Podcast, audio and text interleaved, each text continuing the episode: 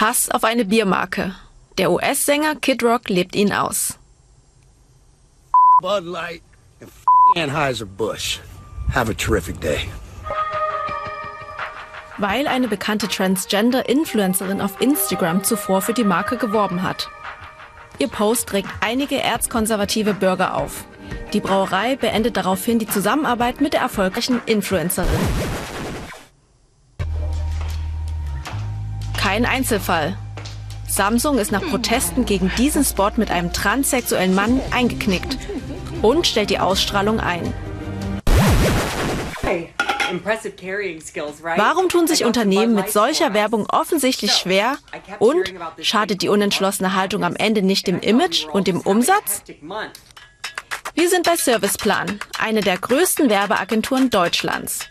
Auch sie hat Kampagnen für und mit Menschen aus der LGBTQ-Community entworfen. Zum Beispiel für die deutsche Biermarke Warsteiner.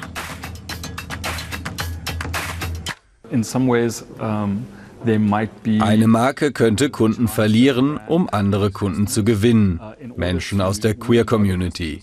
Eine entsprechende Werbekampagne erzeugt auch viel positive Resonanz außerhalb der Queer-Community, bei wichtigen Käufergruppen, zum Beispiel Leute zwischen 14 und 27 Jahren. Liberale Werbespots stoßen manchmal konservative Käufer ab. Das muss eine Marke nun mal in Kauf nehmen.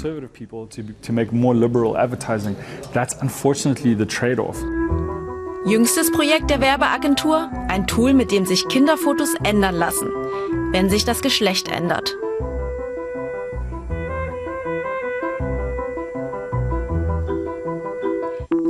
Damit die Werbung in der queeren Community auch funktioniert, muss sie glaubwürdig und von Dauer sein. Also bei, bei so einem Engagement würde ich immer sagen, man sollte nie auf kurzfristige Ziele hinarbeiten. Es geht um ein langfristiges Engagement, das dann mittellangfristig zu besseren Imagewerten, zu einer höheren Markenbindung von äh, Communities äh, beitragen kann. Das ist sicherlich der Fall. Ne, Vertrauen in Marken ist ganz wichtig. Äh, darauf achten ganz viele Konsumentengruppen zunehmend. Ähm, oh, aber eine Kurzfristigkeit äh, mit diesen Themen würde ich nicht empfehlen, weil man wirklich die Gefahr läuft, die Communities zu enttäuschen, weil keiner will instrumentalisiert werden. Instrumentalisieren. Dieser Verdacht lastet auf Mercedes-Benz. Zwar solidarisiert sich die Marke mit der LGBTQ-Community auf Instagram, aber nur für kurze Zeit und überhaupt nicht im arabischen Raum.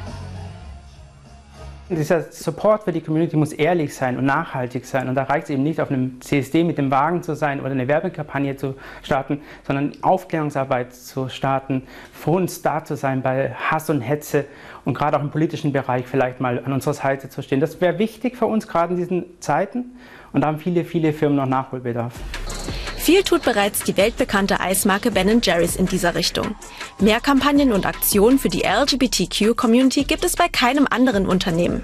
Die US-Firma beschäftigt allein in Europa acht Manager wie Volker von Witzleben, die Diversität und Gleichberechtigung voranbringen sollen. Das bedeutet, dass manche Menschen, wenn sie unsere Eiscreme sehen, die in den Müll schmeißen und andere lecker zur Wagenladung kaufen. Am Ende, was uns wichtig ist, ist, wir befeuern die Debatte und dadurch, dass wir die äh, Debatte befeuern, können wir trotzdem überleben. Und das ist das, was zählt. Allerdings gehört die Marke zum Weltkonzern Unilever und der hält sich bei seinen anderen Marken mit solchen Engagements eher zurück. Ich denke, dass Marken heute Reibungen in Kauf nehmen.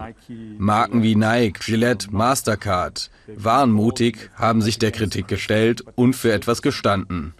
Am Ende haben sie tatsächlich eine große Markentreue bei der jungen Generation gewonnen. Wer seiner Position treu bleibt, trotz Shitstorm, gewinnt neue Kunden und verkauft am Ende mehr.